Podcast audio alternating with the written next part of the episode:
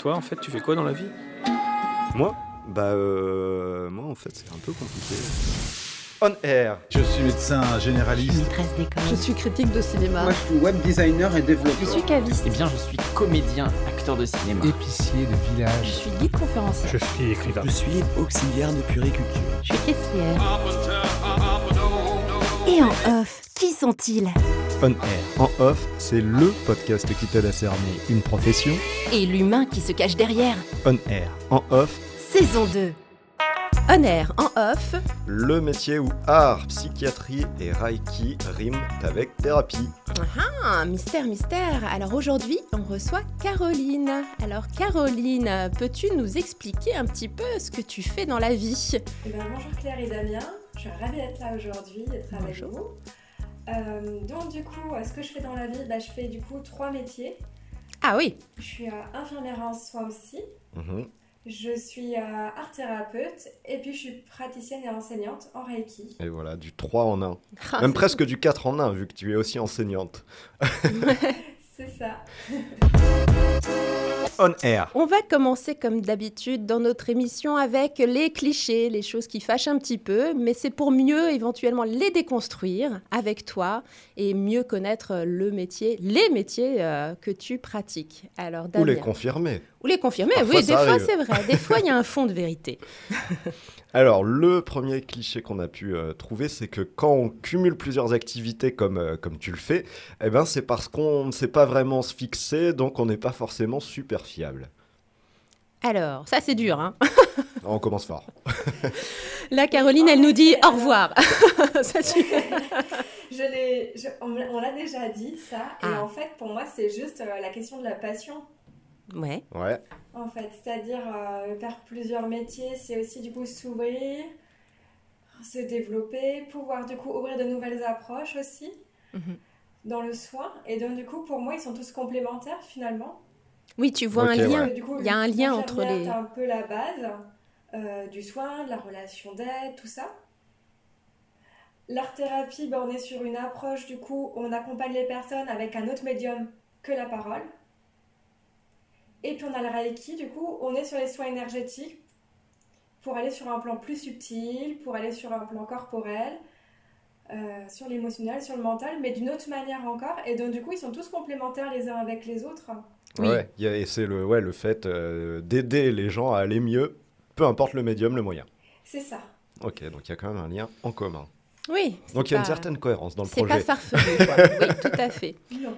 Bon, on continue avec. Allez, euh, deuxième cliché. Voilà, les clichés pas très sympas. Alors, euh, l'art-thérapie, euh, bon, en fait, c'est juste faire des gribouillis sur un, un bout de papier. Ça n'a pas grand sens. Euh, Comment est-ce qu'on peut aller mieux avec ça? Comment est-ce qu'on peut aller mieux avec ça? Et ben en fait, c'est que c'est pas tant faire un dessin qui nous intéresse vu que c'est qu'un prétexte. C'est le ce qui euh, est le propre de l'art thérapie, Mhm. c'est stimuler la créativité. Et donc du coup, la créativité, c'est notre capacité à dépasser des difficultés en trouvant de nouvelles solutions, en faisant preuve d'originalité. Et en fait, le pratique euh, du dessin, de la peinture, du pastel, de ce que tu veux, en fait, ça sert juste de prétexte d'expression. D'accord. Ok. C'est peut-être pour réveiller Oui. aussi quelque chose qui s'était éteint à force peut-être de, de- de tristesse De mal-être, ou ouais. de mal-être. C'est ça, de honte, euh, de, euh, de tabou, de, de ce que tu veux finalement, euh, mais quelque chose qu'en fait, qui n'est pas, expr- qui est pas exprimable par la parole. Ok. D'accord, ok. Et juste en, en parallèle à ça, sur l'art-thérapie, tu travailles euh, dessin, peinture ou ça pourrait par exemple être aussi, je sais pas, de la, de la sculpture, euh, travailler euh, ouais, l'argile, euh, la Mm. poterie, euh, ça peut être de tout? En fait, ça peut être tous les médiums artistiques, c'est-à-dire que l'art-thérapie, tu as Ok. différents biais, c'est-à-dire ça peut être aussi, euh, t'as aussi la danse-thérapie, la musicothérapie, et donc moi je suis spécialisée vraiment dans les médiums artistiques euh, des arts plastiques. D'accord, D'accord. ok. Et c'est pas Donc, uniquement euh, destiné aux enfants, parce que ça, ça pourrait être aussi un cliché. Ah, le dessin, c'est pour les enfants. Non, en fait, du coup, moi j'accompagne les personnes de 5 ans à euh, 99 ans, enfin, D'accord. Il n'y a, pas d'âge en fait, c'est-à-dire qu'à partir du moment où on se sent mal, où on a un mal-être, sans même forcément y mettre un degré, hein, parce que ça ne s'évalue pas finalement, eh ben, on peut bénéficier d'une d'art-thérapie. D'accord. Oui, puis je pense aux, gens qui sont peut-être un peu pudiques. Moi, je sais que, par exemple, euh, mon Mhm. père, je pense à mon papa, euh, lui, il s'épanche très rarement sur ses sentiments ou ses émotions peut-être que pour ces- ce, ce genre de personnes-là, le fait de s'exprimer, mais pas à travers la parole, ça peut être euh, bénéfique en fait euh, pour les gens pudiques. Mhm. Je sais pas. Bah, c'est une vraie aide, oui, Mm. si, si, complètement, parce que du coup, bah, quand il n'y a pas les mots, bah, des fois on peut y mettre des couleurs, des formes, des mouvements, euh, peut-être se mettre à écrire, peut-être plus spontanément, parce qu'on n'est pas dans la même dualité aussi dans la relation. Donc euh, voilà, et surtout c'est un prétexte, il n'y a pas de question de performance, d'esthétisme, parce qu'en cliché, on a aussi le... euh, c'est fait pour les personnes qui savent créer, qui savent dessiner, Oui. qui savent déjà faire. Mais en fait, on n'est pas en cours de dessin. Ok, ouais, D'accord. ouais. Voilà, je suis pas prof, j'apprends pas une technique, je me sers de ça comme prétexte d'expression, c'est-à-dire qu'à la fin la production, ben elle, euh, c'est pas une œuvre d'art, elle, euh, elle, son existence elle s'arrête là parce que ce qui compte c'est ce- qu'est-ce qui s'est passé pour la personne durant la séance. Mhm. Ouais. C'est ça qui compte le plus. Même si j'imagine que peut-être euh, les patients euh, conservent ce dessin ou ce- cette, euh, cette forme d'art. euh, S'ils le souhaitent, ouais. s'ils le souhaitent, ouais, ils peuvent le conserver. Des fois ils me le laissent chez moi parce que c'est compliqué de le ramener à la maison. Ah parce oui. qu'il faut oublier Mhm. c'est que ce qu'ils créent c'est une part de leur intimité. Mais oui. c'est quelque chose de fort pour eux. Des fois, c'est l'inconscient qui s'éveille. Et donc, du coup, euh, des fois, ils ont besoin de le protéger. Et quand ils n'y arrivent pas par eux-mêmes, bah, c'est moi qui protège pour eux. Le temps que eux ils puissent le protéger plus tard. Ok. Des fois, les productions à la fin, ils les déchirent parce qu'ils ont besoin de d'évacuer, de laisser euh, une émotion particulière comme la colère ou comme un deuil partir, Mhm. Ouais. s'envoler. Ouais, je pensais plus à ça Oui, d'ailleurs. oui, ouais. c'est vrai. distance. ouais. Mhm. Même symboliquement, voilà, de dire avoir, on, en fait. on est passé outre. Mm. C'est ça. Ok, alors maintenant un petit cliché sur le, sur le Reiki. Avec euh, donc les énergies, les chakras, eh ben c'est du flan parce qu'en en fait on se relaxe en travaillant avec sa respiration lors des séances uniquement. Alors ouais, on se relaxe, oui, on se détend. On travaille avec la respiration parce qu'en fait, c'est super important. Carrément. mais mais pas que parce que sinon bah voilà on, on pourrait une autre pratique comme de, je sais pas de la cohérence cardiaque de la respiration consciente toute la sophrologie mais pour le coup le reiki on va vraiment sur une pratique énergétique qui va venir travailler autant sur le plan physique donc par exemple pour apaiser les tensions pour apaiser les douleurs pour apaiser euh, des choses assez physiologiques comme euh, je sais pas les troubles digestifs par exemple Euh, ça peut venir apaiser aussi le mental donc tout ce qui va être rumination anxiété stress Mhm. apaiser les émotions pour des personnes qui traversent des moments difficiles où elles sont pleines de colère, euh, pleines de tristesse, elles savent pas trop quoi en faire de ces émotions-là, donc on vient les pacifier, les aider à les accueillir. Et on travaille aussi sur le plan spirituel, voilà, pour la connexion, euh, euh, voilà, l'épanouissement, Mhm. pouvoir s'ouvrir sur le monde, la perception de soi et du monde également. Donc euh, on travaille sur plusieurs plans subtils. Donc après, voilà, ça peut être juste de la relax. Et après, il y a des gens qui viennent pour travailler plus en profondeur sur eux. Et en fait, tout est possible, que ce soit du bien-être ou du thérapeutique. Ah Ok. oui. Et alors, est-ce que ça peut se faire en distance? Parce que là, avec tout ce que tu as dit, moi, je prends une séance tout de suite. Et bah carrément, ouais, ça peut se faire à distance. ça peut se faire à distance. L'avantage des soins énergétiques, Ah ouais, ouais. en fait, c'est que tout ce qui est soins énergétiques, ça n'a pas la même temporalité que nous, en tant qu'êtres humains, euh, je veux dire, euh, dans la matière. Ok. D'accord C'est-à-dire que l'énergie, elle a une autre temporalité, euh, et donc du coup, elle, ben, on peut venir la canaliser pour l'envoyer à une personne à distance. D'accord. Avec un Ah, protocole. c'est- c'est Mais ça fou. hein. s'envoie, ça se fait très bien, les soins à distance, ça fonctionne Ah, très bien. Les ressentis sont un peu différents parce que j'ai pas les mains directement sur la personne. Mhm. Pour autant, les bénéfices sont les mêmes. Et j'ai des accompagnements de personnes, bah, par exemple, qui sont un peu loin, mais que j'avais eu en cabinet, par exemple, ou bien qui peuvent pas venir. Euh, et ben du coup, elles, je leur fais les soins à distance. Ok, Mais Ouais, alors, ça je savais pas. Je pensais qu'effectivement avec les mains tu, tu frôlais le corps pour capter euh, les énergies, donc j'imaginais qu'à distance c'était impossible. Mm.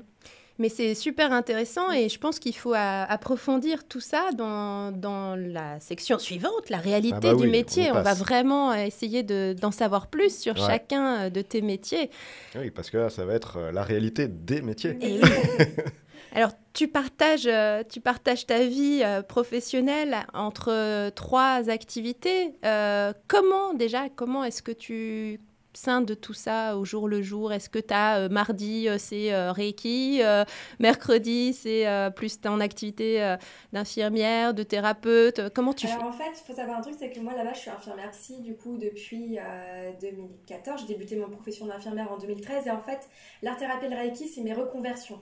Fais D'accord. L'objectif, c'est que euh, d'ici fin 2023, maintenant, je, bon, en tout cas, je touche du bois parce que ça se repousse doucement, mais c'est que je sois 100% en art-thérapie en Reiki, c'est-à-dire que je ne sois plus en tant qu'infirmière. Ok. D'accord. Parce que là, Ouais. infirmière, là, tu es, en, tu es en libéral ou tu es en salarié pour le moment? Je fais un peu tout. Alors du coup, je vais t'expliquer comment je sens mon bazar pour l'instant. Allons-y étape par étape. Donc, voilà, le lundi, je suis en libéral à mon cabinet sur ta salle de mi-lune ou Miribel, parce que du coup j'ai deux cabinets sur deux endroits. Ah, d'accord. Et donc du coup, là, je vais exercer en art-thérapie et en reiki en soins individuels. Ok. Ok. Et je fais aussi des ateliers collectifs euh, avec de l'art-thérapie et aussi bah, de la relaxation dynamique. Ça, c'est mes lundis. Mhm. Le mardi, mercredi, jeudi, je suis infirmière en clinique de soins psychiatriques. D'accord. Voilà, où là, du coup, je fais des ateliers thérapeutiques euh, en médiation artistique. Euh, comment dire, on va faire en tout ce qui va être bien-être autour de euh, la médecine chinoise, autour de la réflexologie, autour de plein de pratiques comme ça, de pratiques non médicamenteuses pour sensibiliser les patients euh, à une autre approche de la santé Oui. Ok. et d'une manière de prendre soin d'eux euh, au-delà euh, des médicaments. Parce que ça, c'est une béquille, Oui. c'est bien sur un temps, mais il y a aussi le comment je peux faire pour prendre soin de moi de manière autonome, sans traitement. Oui. Reprendre un peu le contrôle aussi euh, ça. de sa santé, j'imagine. Aussi, on va reprendre une autonomie euh, de- Mm. et aussi un rapport à soi de manière bienveillante et indulgente. Ça, c'est important. Mm. Et puis le vendredi, je suis art thérapeute en hôpital de jour euh, psychiatrique. D'accord. Voilà, toute la journée, euh, dans un autre, euh, un autre endroit. Et donc, euh, pour euh, revenir à ce que demandait euh, tout à l'heure Damien, euh, tu es à la fois salariée et indépendante. Comment ça se passe tu, Alors, tu- euh, t'as les- ouais, j'ai les deux Ouais. en fait. C'est-à-dire que je suis euh, salariée quand je suis infirmière et quand je suis art thérapeute ou praticienne, je suis euh, libérale. D'accord. Le but final étant que tu deviennes complètement libérale, c'est ça? Euh, ou bien salariée, mais en art thérapie, quoi Ah qu'il oui. en soit. Mhm. C'est-à-dire que j'ai la- le changement de métier. C'est-à-dire que si euh, mon changement de.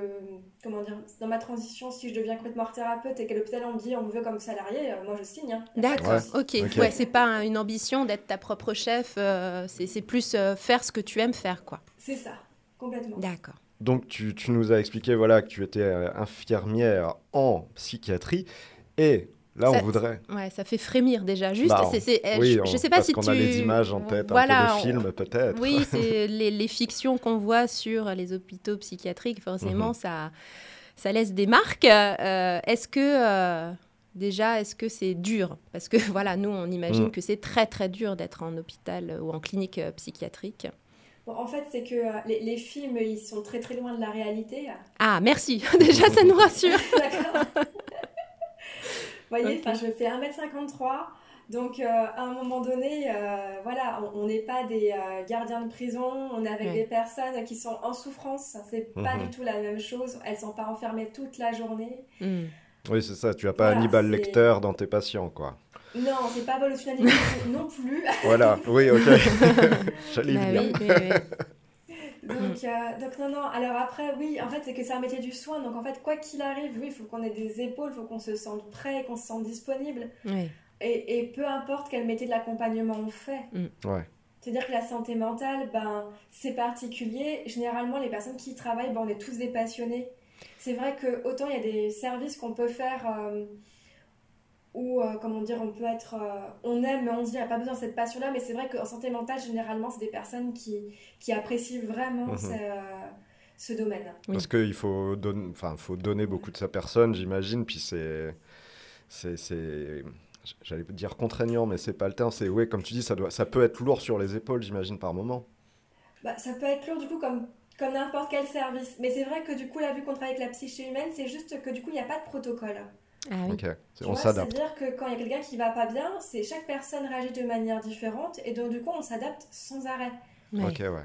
Parce qu'il n'y a, il y a pas une manière de, bo- de bonne manière de réagir. Des fois, on pense que c'est la bonne, puis finalement, bah, nous aussi, on se rate bah, parce qu'en fait, on est, euh, on est humain. Bah oui. qu'on réagit aussi avec nos sensibilités, que d'un soignant à un autre, on n'a pas forcément les mêmes manières de réagir, on va tous être complémentaires dans une équipe. Moi, je vais être dans, ma, dans une nature assez euh, euh, douce, maternante, très calme, un peu atypique, parce que j'ai une approche, bah, du coup, qui peut sembler un peu... euh, J'aime pas trop le, ma- le mot marginal, mais ouais, qui peut sembler un petit peu en dehors du, du cas des fois institutionnel. Mhm. Euh, pour autant, je peux me montrer très ferme, euh, être euh, voilà, assez carré, parce que bah, des fois, bah, il y a besoin aussi de pouvoir être euh, strict. Oui, il faut un Mhm. cadre, quoi. Voilà. C'est ça. Et puis parce que des fois, les personnes, elles vont tellement mal qu'elles ont besoin aussi qu'on on, on mette des bordures, Mhm. Euh, qu'elles se sentent vraiment, où elles sont vraiment en sécurité et où il n'y a pas trop euh, de bah, il n'y a pas trop de failles, en fait. C'est-à-dire que euh, quoi qu'elles fassent, quoi qu'elles disent, qu'elles sentent qu'elles sont maintenues, qu'elles sont contenues dans leur mal-être et leur anxiété. Et donc, du coup, c'est aussi important d'être, moi, ce qu'on, ce qu'on appelle la fermeté souple. la fermeté souple. On est structurant, on cadre, et en même temps, eh ben, on est très malléable. Et du coup, ça demande une capacité d'adaptabilité qui est énorme.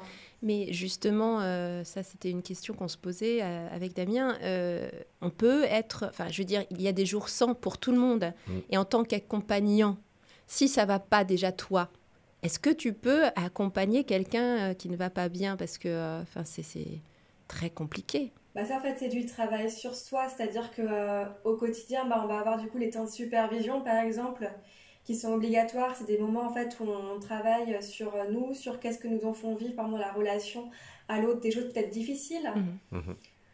Euh, généralement, les soignants, bah, c'est assez régulier qu'on ait tous un compte d'accompagnement dans notre vie personnelle. Mhm. Peu importe la thérapie, ça peut être avec un psychologue, un art thérapeute, euh, un réflexologue, enfin qui vous voulez, mais en tout cas un accompagnement extérieur. D'accord. Ok. Et puis après, c'est une remise en question, c'est-à-dire bah, les jours où je vais moins bien, on apprend à se connaître, à connaître nos limites, à savoir ce qu'on peut offrir. Hmm. Mais tu ne t'es jamais et dit. on travaille. Excuse-moi, tu ne t'es jamais dit aujourd'hui, je ne peux pas, je n'y vais pas parce que je risquerais de finalement de pas faire du bien à la personne que j'accompagne. Ça, ça m'est arrivé à une époque où euh, dans un service qui était, euh, qui était vraiment burn-out, c'est-à-dire on était vraiment tous mal. Et donc, du coup, bah, en fait, on se soutenait mutuellement pour pouvoir euh, continuer le soin parce qu'on n'est pas tous du jour au lendemain se mettre en arrêt maladie. Ben oui, bien sûr. Parce que c'est un peu le propre en ce moment, enfin, c'est un peu le, souci en fait dans les hôpitaux, c'est que bah, on a beaucoup de services qui, qui sont en souffrance. Mais bien mhm. sûr. Donc, euh, du coup, bah, on va se soutenir, on va, on va faire au mieux en fait. Après, bah, généralement, les, les patients vont le ressentir, malheureusement.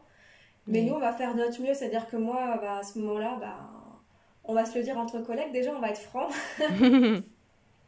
voilà, aujourd'hui c'est un jour sans. Euh, et, puis, euh, et puis on va composer avec, on va essayer d'être plus bienveillant, on va, être, euh, on va essayer d'être calme, on va essayer de se canaliser au mieux. Oui. Et, et par contre, bah, nous on va dire travailler en off sur nous. D'accord. Ok. C'est-à-dire se renforcer, prendre soin de nous, on a besoin de cocooning, bah, on va le faire, on a besoin d'évacuer en sport, on va le faire. Pour moi, ce qui est important aussi quand on est soignant, accompagnant, c'est tout le travail en off qu'on fait sur nous pour pouvoir accompagner. Donc toi-même, tu te fais accompagner, c'est ça, en dehors de ton... Du superviseur, ouais. ouais. j'ai, franchement, j'ai aucune honte à le dire. Pour moi, c'est vraiment partie comme de la formation continue. C'est ce qui me permet en fait de pouvoir accompagner toujours calmement, avec bienveillance, avec indulgence les patients, à pouvoir les accueillir dans toutes leurs souffrances. Mhm. Euh, sans euh, me sentir impactée, sans finir mal moi derrière, euh, en étant toujours la plus neutre et, sans, et sans jugement. Et euh, quand, tu, quand tu parles de supervision, c'est quelqu'un de l'hôpital, mais qui est aussi psychologue ou psychologue du travail, ou c'est... C'est quelqu'un d'extérieur. Ah, c'est extérieur aussi, d'accord. Je pensais qu'en interne, vous étiez obligé. Va complètement neutre. D'accord, ok. Ok, ok. Mhm. Euh, à l'hôpital aussi, on a, on a les deux. C'est-à-dire que moi, j'ai autant à l'extérieur, c'est-à-dire dans mon métier en tant que thérapeute, mais j'ai aussi à l'hôpital en tant que soignante. Oui, ben, c'est ça, je demandais à l'hôpital comment, si c'était voilà, si c'était quelqu'un qui était alloué à l'hôpital et qui s'occupait d'un peu tout le monde, mm. ou si c'était là aussi quelqu'un d'extérieur. Ben, c'est un psychologue qui est extérieur et qui s'occupe en fait des soignants de l'hôpital. D'accord, ok. Et je trouve ça très bien en fait, parce que du coup, ça vous permet aussi euh, de voir euh, bah, ce que ça fait tout simplement d'être accompagné. Je trouve que ça, ça a une vertu aussi de, de ce côté-là, parce que c'est euh, des fois bien de, de, de, finalement de regarder euh, ce, que ça, ce que ça fait d'être écouté, euh, d'être suivi, je pense. Bah, pour soi-même pouvoir bien suivre, les, bien accompagner ses patients. Il y avoir ça parce que d'un côté, voilà, on, on, peut comprendre et vivre un petit peu de l'intérieur ce que se passe en thérapie. C'est-à-dire que, moi, comme je souvent en art-thérapie, les exercices que je propose, avant, je suis venue les expérimenter pour pour voir aussi ce qui se passe, qui peut jaillir. Et, euh, et je sais très bien que la personne en face, ça sera complètement différent de moi. Mhm. Mhm. Mais pour autant, euh, je j'ai conscience de quand même ce qui peut venir émerger. C'est pas euh, un truc que je propose comme ça, sans savoir ce qui va se passer, en me disant oui, c'est super. Tu as, testé les mécaniques, en fait. Tu as mhm. testé le truc et tu as validé le fait que ça, ça permettait quelque chose. Quoi. Donc, euh, non, c'est une bonne approche. Il peut se passer quelque chose. Euh, voilà. Mhm. Et, puis que, et puis dire, voilà, bah, j'ai testé, euh, voilà. Mhm. Je, peux comprendre ce qui peut jaillir. super. Donc, bon, on a, on a évoqué le côté infirmière euh, en, en psychiatrie, l'art-thérapie aussi, euh, un petit peu, on y reviendra peut-être, mais là j'aimerais plus aborder avec toi le, le Reiki. Tout simplement, c'est- c'est ce qui nous intrigue. voilà, le Reiki, c'est quoi? Alors, le Reiki, euh, de manière très bref, hein, c'est une pratique énergétique japonaise qui est, euh, qui est arrivée euh, au, 19e, au 19e siècle au Japon par Mikao Usui. Ok. C'est pour ça qu'on appelle ça le Reiki Usui. C'est le Reiki vraiment originaire, c'est-à-dire qu'à l'heure actuelle, il y en a plusieurs parce qu'en fait, il y a eu beaucoup de personnes qui après se sont appropriées. Dans la formation, devenant enseignants et puis qui ont mis leur nom. Pareil, euh, ça a été occidentalisé euh, quand ça arrive un petit peu plus vers nous parce que bah, du coup, il y a aussi nos croyances qui sont des fois très différentes ben, de, de l'Asie. Mhm. Ouais, ouais. Donc, que ce soit au niveau spirituel, que ce soit au niveau de l'approche corporelle, au niveau des émotions et tout. Oui. Oui, il a fallu adapter peut-être, ouais, c'est vrai. Adapter à notre culture finalement, c'est ça? C'est ça Ouais, a nos mais ça peut croyances, à À nos croyances, ouais. ouais. Mais ça peut dénaturer aussi le truc, non? Et ben, du coup, après, ça va dépendre. euh, Chacun va venir se former aussi au Reiki qui lui plaît le plus finalement. Ok. Ok. D'accord? C'est-à-dire que moi, je suis orientée, moi, je suis très, euh, j'aime, j'aime bien ce qui est originaire, j'aime bien ce qui est dans les fondamentaux. J'ai pas besoin d'aller sur quelque chose. euh, Le Reiki originaire, il est très simple. Ok. On- n'a pas euh, au niveau au niveau du fonctionnement, c'est quelque chose qui peut être euh, qui est très structuré, où il y a des protocoles, où il est quand même assez simple à aborder. Ah, moi, je n'avais pas besoin d'avoir euh, plus plus plus plus pour me dire c'est le meilleur Reiki qui soit. Hmm. Ok, ouais. Et une Oui. fois, il y a des personnes, bah, elles ont besoin de ça, et ben c'est ok, elles s'orientent du coup vers d'autres pratiques euh, qui, ont, qui sont développées différemment. D'accord. Euh, mais après, on appelle plus ça le Reiki, oui, c'est du Reiki, mais c'en a un autre. D'accord, ok. Voilà. Et donc toi, sur cette euh, pratique qui est, qui est la pratique originelle, euh, donc ça, ça marche comment? Parce qu'on parle de circulation D'énergie, ouais. mais pour quelqu'un qui n'y est pas du tout sensibilisé, c'est Moi, quoi? je ne connais pas du tout, par exemple. Comment est-ce que Moi, un tu petit peu, mais je l'expliques? fais genre je connais pas. Alors, fais le bien celui qui- Pardon. pratique énergétique, en fait, il faut savoir, c'est que pour, pour nous, en fait, c'est vraiment ce principe-là où tout est énergie autour de nous. C'est juste qu'elle vient se matérialiser de différentes manières pour créer bah, du coup un corps, un objet, différents objets différents avec différentes textures. Euh, et aussi autour de nous, il y a de l'énergie en fait qui est non manifestée. Et cette énergie-là, en fait, qu'en Reiki, on va venir canaliser en tant que praticien. Parce qu'on parle de principe que cette énergie-là, elle est, elle est euh, bienveillante, elle est intelligente aussi, c'est dans le sens où elle va aller, euh, nous on la canalise, c'est-à-dire qu'on n'est qu'un canal. D'accord. On en fait, on va pas venir la transformer, on va pas venir la manipuler, on la canalise juste pour venir la, la mettre au niveau de nos mains. Et après, à poser nos mains sur les chakras, donc les centres énergétiques des personnes Mhm. qu'elles ont sur leur corps. On en a sept hein, sur nous. Mhm. Et donc, du coup, on vient les harmoniser parce qu'en fait, le but d'un princ- d'un d'un soin énergétique, c'est d'harmoniser, de, ré- euh, de rééquilibrer en fait nos énergies. C'est comme ça qu'en fait qu'on prévient la maladie, c'est comme ça qu'on va venir sentir mieux sur le plan physique, mental, émotionnel et spirituel. D'accord. Donc en fait, il est question de circulation des énergies. Voilà. Donc, Là, tu, tu dis tu récupères pour la faire passer, euh, pour rééquilibrer les, les Mm. sept euh, chakras de la personne. c'est ça. Mais du coup, c'est moi je suis qu'un canal, c'est-à-dire je une fois que je mets ma main sur la personne, c'est l'énergie, elle vient faire son job, c'est-à-dire moi je vais ressentir s'il y a euh, des blocages, si c'est euh, ça travaille trop, ça travaille pas assez. Mais après, c'est moi au niveau de mes ressentis qui vais sentir quand c'est bon, c'est rééquilibré, mais c'est l'énergie qui va venir rééquilibrer. D'accord. C'est une Alors, moi, pratique très très humble en fait en ça parce qu'on n'est qu'un outil. Alors moi j'ai une question par rapport à ça. Est-ce qu'il faut avoir une, des facultés pour être euh, praticien Reiki ou parce que ou Ah, est-ce que n'importe voilà ça. ou est-ce que n'importe qui peut euh, peut apprendre à manipuler les énergies? Parce que là ça, ça paraît euh, quand même euh, enfin sentir les énergies les attraper les, les, les, les manipuler les savoir quand ça bloque c'est une faculté est-ce que c'est Qu'est-ce qu'on ressent d'ailleurs? Oui. Est-ce que c'est quoi? Ça chauffe, ça pique, ça. Attends, on, po- on pose trop de questions ouais. Pardon, on est curieux. voilà Alors, du coup, en fait, c'est que le Reiki, en fait, est différent du magnétisme. Le magnétisme, en effet, ça va être un don oui voilà euh, de personnes, en fait, qui vont euh, pouvoir apais- euh, apaiser, accompagner des personnes en soins énergétiques. Euh, mais là, du coup, on est vraiment sur un don. d'accord D'accord? Le, Moi, c'est ce don-là, je l'ai, mais justement, je me suis orientée vers le Reiki parce que le, principe, en fait, du magnétisme, c'est qu'on a le principe, en fait, des allers-retours de l'énergie parce qu'en fait, un magnétiseur, euh, c'est une personne, en fait, qui va travailler avec son énergie propre, qui va canaliser pour la transmutabilité sur la personne qu'elle soigne pour venir la rééquilibrer. Ok. Et des fois, on a le principe d'aller-retour des énergies. et oui Et donc, du coup, typiquement, moi, mon magnétisme, euh, bah, j'étais fatiguée après un soin, des fois j'étais douloureuse aussi. Euh, la personne allait bien, mais pas moi. et ah donc, du coup, j'ai arrêté de soigner à cause de ça, avec le, soin, soin énergétique là. D'accord. Le Reiki, c'est une formation. Ok. Donc, a priori, tout le monde peut la faire. Tout le monde peut le faire. D'accord. C'est-à-dire à partir du moment où on a l'ouverture d'esprit pour se dire, bah voilà, euh, l'énergie, elle existe, et du coup, je veux, je veux pouvoir mourir à une autre perception du monde et du monde de l'invisible, parce que c'est ça, en fait, c'est impalpable. Et ben en fait, tout le monde peut se former. Mm. Il y a différents niveaux, du coup.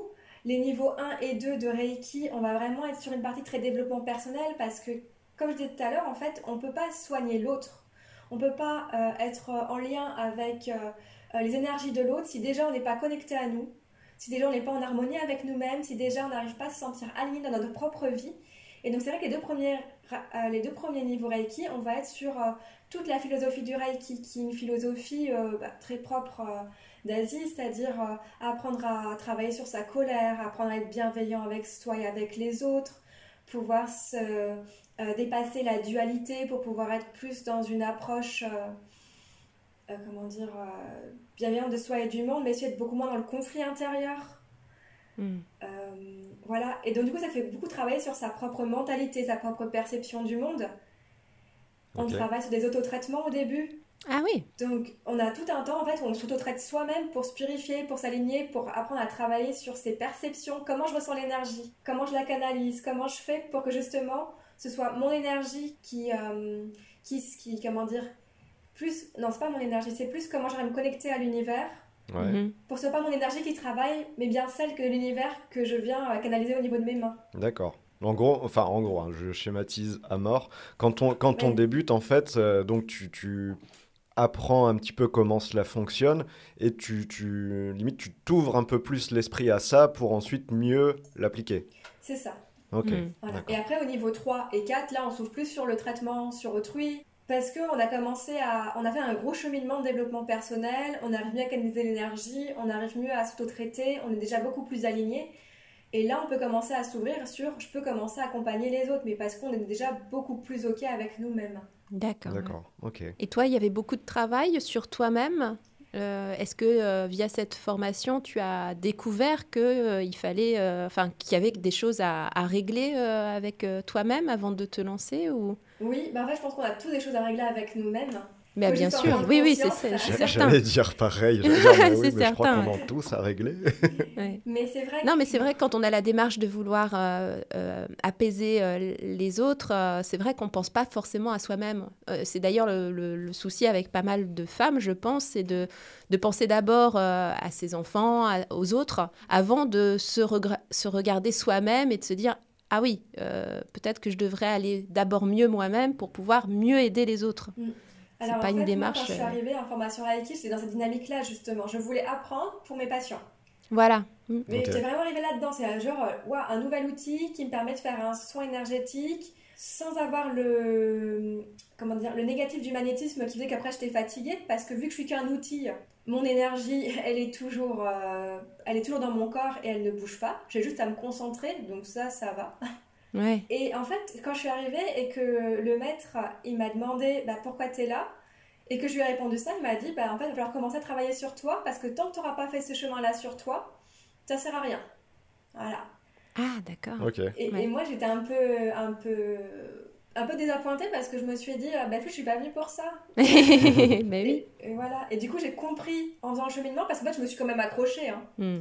Et, et, en fait, j'ai bien fait. Et, j'ai galéré un petit peu au début à comprendre le pourquoi. Pourquoi est-ce qu'il fallait absolument travailler sur moi. Au début, c'était très dur de me connecter à moi, mes énergies, mes ressentis, prendre soin de moi. C'était compliqué. Parce que nous, la vision qu'on avait du soignant, c'était vraiment euh, la dévotion, l'abnégation. Euh. Oui, être au service de l'autre. Voilà. Et en fait, quand j'ai mm. commencé à prendre soin de moi, je me suis dit, mais t'as encore plus d'énergie pour prendre soin des autres parce que vu que tu recherches tes propres batteries, bah t'es beaucoup plus eh disponible, t'es beaucoup plus calme, t'es mm. beaucoup plus posé, tu peux mieux te former encore parce que t'as plus d'énergie. Donc ouais, c'est super important finalement. Moi, ça me fait penser euh, aux fameuses vidéos qu'on a dans les avions, euh, tu sais, où il faut d'abord penser à mettre ah, le, masque, d'oxygène sur ton visage plutôt que sur celui de ton enfant. C'est pour un parent, c'est très difficile à, accepter, mais en soi, bah, c'est c'est vrai. Ah, si, logique. si- si toi, tu tombes dans les pommes parce que tu n'as plus d'oxygène, bah, Tu n'es d'aucune aide mettre, ouais. pour, euh, pour euh, tes proches et pour tes enfants. C'est Donc. Ouais, non Alors pour en revenir un petit peu à la, à la réalité euh, du métier de tes, tes journées type, euh, au niveau horaire, tu es comment? Tu te fixes une routine ou alors, euh, bah, comme tu es en tant que libéral, euh, c'est vraiment euh, large quoi Sauf peut-être à l'hôpital où là c'est plus fixe. Bah, en fait, c'est que, euh, à part les lundis, c'est vrai que c'était très cadré avec des horaires parce que je travaille en institution de soins, donc c'est des horaires. euh, Ouais. Voilà, Ouais. c'est euh, 9h, 16h30. Après, il y a la part euh, off après le boulot euh, où euh, des fois, bah, du coup, il faut gérer euh, la compta, euh, la communication, euh, la, faire le secrétariat parce que bah, du coup, il y a le côté, voilà, euh, le téléphone il a sonné toute la journée, donc du coup, bah, prendre les rendez-vous, euh, fixer, envoyer les mails de confirmation. Il y a toute cette partie-là, en fait, parce que bah, quand on est dans entreprise, bah, au début, bon, on gère tout toute seule. Moi, en tout cas, je gère tout toute seule. Oui. J'ai pas j'ai pas d'aide pour ça. Donc euh, après le lundi, bah, ça va dépendre en fait en fonction du nombre de clients que j'ai ce jour-là. Mhm. Ok. Voilà. Donc euh, bah, des fois ça peut être, euh, je sais pas, euh, du 9h puis ça jusqu'à 20h. Des fois Ah ça oui. va être juste du 13h, 17h. Ça, en fait, ça va vraiment dépendre des semaines en Mhm. fonction en fait, du nombre de personnes que j'ai. D'accord. J'ai pas, je me fixe pas d'horaire parce qu'en fait, euh, c'est que j'aime ce que je fais. Donc du coup, c'est que j'ai pas, voilà, il y a des personnes elles sont disponibles qu'entre midi et 2 et ben entre midi et 2 c'est le moment où je prendrai par exemple le plus et puis je mangerai à 16h. D'accord. Donc on peut prendre un, rendez-vous en dernière minute, c'est ça? Avec euh, chez toi, euh, on peut Ah prendre. bah, euh, si ça va pas. euh, S'il y a de la Bah, place. c'est- S'il y a de la si, place, oui, s'il y a bien de la sûr. place, oui. Ouais. Oui, oui, je prends, D'accord. euh, je prends, il n'y a aucun Ouais. souci. Et puis le reste de la semaine, ben voilà, à l'hôpital c'est à 9h, 16h30. Après, il y a tout le temps, euh, quand j'entre à la maison, où j'ai ma seconde vie euh, qui est plus le travail, voilà, de invisible des auto-entrepreneurs. Bah oui, bien sûr. Ouais, ouais, ouais. Voilà. Qui est très lourd aussi. C'est hein. ouais, ouais, bah oui, c'est ce que tu ce que tu as expliqué, le Ouais. côté que ce soit secrétariat administratif, communication, c'est sûr que quand, quand on en est au début, on n'a pas de quoi euh, payer quelqu'un pour le faire forcément, donc euh, Ouais. il faut il faut tout gérer multicasquette. Mais on apprend beaucoup aussi par la même ça. occasion.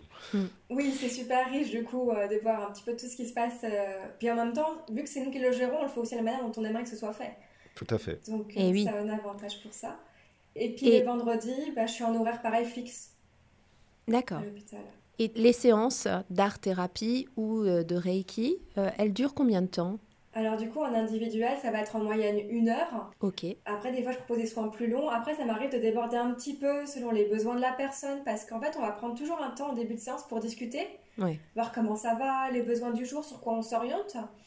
Mais euh, des fois, il y a des jours où les personnes ont besoin de parler un peu plus. Et en fait, moi, entre chaque client, l'avantage du coup, les lundis, c'est d'être en libéral, bah, c'est que je peux gérer mon temps comme je veux. C'est-à-dire que bah, je vais parfois garder une demi-heure entre chaque client. Comme ça, je me dis, bah, par exemple, si on déborde un peu, Oui, c'est bah, ça. du coup, pas, je mets pas quelqu'un derrière euh, Ouais. en retard euh, parce que du coup, je diffère un peu son, son début de rendez-vous. Mm. Moi, du coup, je peux traîner un peu plus avec le patient précédent et du coup, bah, lui donner ce dont il a besoin.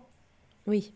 Heureusement, tu, tu, tu n'es pas euh, obligé de dire Ah bah écoutez, là, c'est c'est bien ce que vous me racontez, mais là, maintenant, il faut que C'est je ça. passe euh, au- Ouais. à la personne suivante. Oui, ça, c'est c'est- Une Voilà. petite minuterie qui Donc, interromprait le soin, Ouais. euh, quelque chose c'est comme ce qu'on ça. reproche finalement aujourd'hui à la médecine euh, conventionnelle. Enfin, euh, chez le médecin traitant, maintenant, c'est vrai que bah, toutes les 15 minutes, finalement, il faut Mhm. sortir, euh, il faut, faut- faut passer au, au patient suivant. C'est pas évident. ouais. Mhm. Il y a moins de discussions, Ah, finalement. ouais, ça Enfin, je Ça sais pas, dépend, moi, le mien, non. Ah Mais- bon, ouais. Nous, c'est. Mais du coup, il est toujours en retard. ah oui Ok. Donc, là, il y avait une question, moi, je Hmm. voulais aussi te poser, parce qu'on a, on a abordé, du coup, là, le, le côté euh, soins, mais tu enseignes aussi le, le Reiki maintenant, tu es formatrice. Oui, en fait, quand on, enfin, comme je t'ai dit tout à l'heure, on a différents niveaux dans le Reiki. Ouais. Donc, euh, le 1, on se développe, euh, on, on se connecte à l'énergie, on apprend à s'auto-traiter. Niveau 2, on va être davantage du coup sur une sphère plus mentale, émotionnelle, on arrive un peu plus à s'ouvrir au corps subtil. On peut commencer un peu à traiter les autres, mais plus euh, la famille, les amis, pour euh, commencer à sentir bah, comment ça se passe avec l'autre, dans la relation, et puis aussi bah, comment j'ai mes ressentis, parce que comme tout à l'heure on disait, des fois ça chaud, des fois c'est froid, des Mhm. fois ça picote. Et en fait, on apprend au fur et à mesure, quand on apprend à se connaître, à savoir ce que ça veut dire. Ah oui. Ok.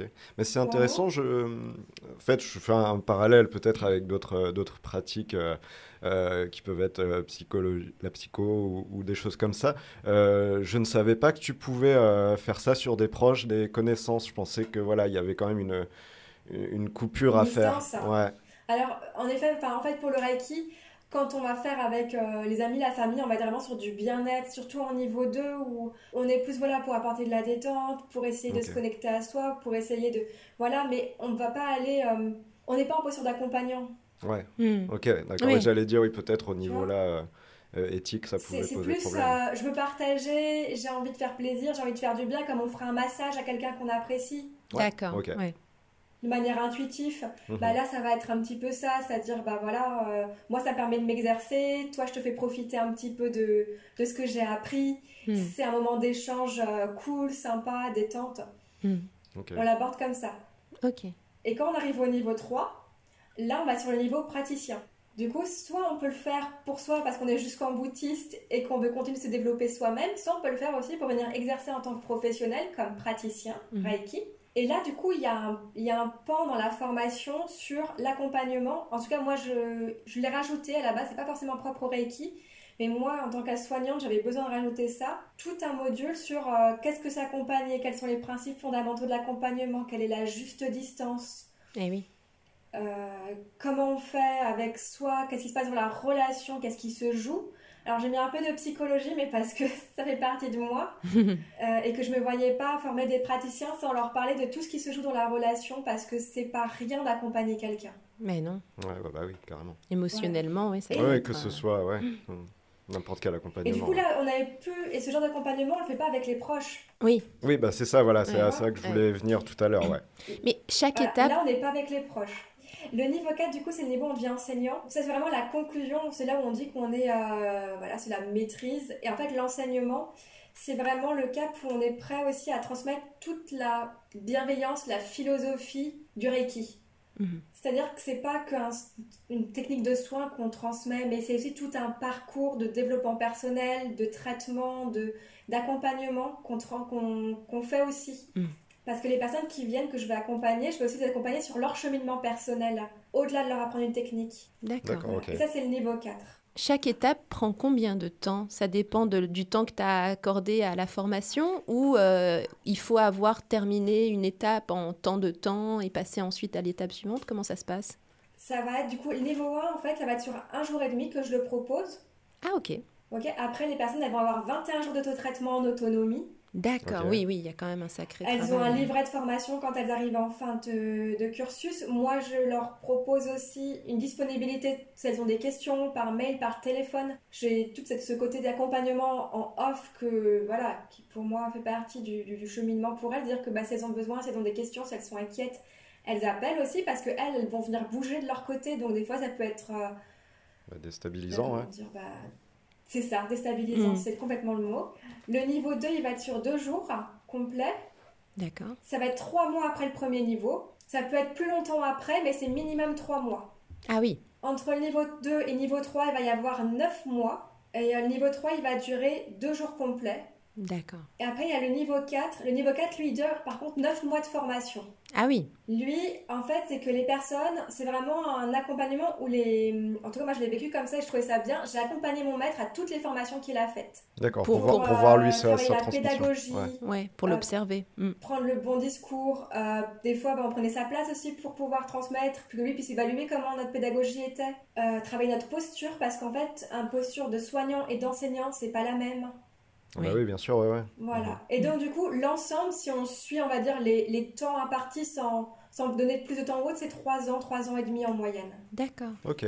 Mais on n'est pas obligé d'aller jusqu'au niveau 4. On peut s'arrêter au niveau 3 si on souhaite. Tu peux même t'arrêter au niveau 1 si tu as envie parce que ça te suffit. Ah oui, voilà. mais par contre, niveau 1, tu es en développement personnel pur, c'est-à-dire tu feras pas sur autrui. Tu... En fait, c'est qu'il y a aussi une côté un peu discipline, c'est que s'il y a tout ce cheminement, c'est qu'il faut du temps pour pouvoir être aligné avec soi, pour pouvoir euh, questionner la relation à l'autre, accompagner. Donc hmm. si un jour on se dit, bah, j'ai vraiment envie d'accompagner, de me développer, ben, on passe les, niveaux suivants en fait, pour venir se développer soi et travailler la relation à l'autre. Hmm. Ok. Voilà. Alors moi j'ai juste une question par rapport aux énergies, parce que euh, tu parlais de bienveillance, d'énergie. Euh, mais est-ce que ça arrive euh, de, de, Parce que j'ai dû voir trop de films.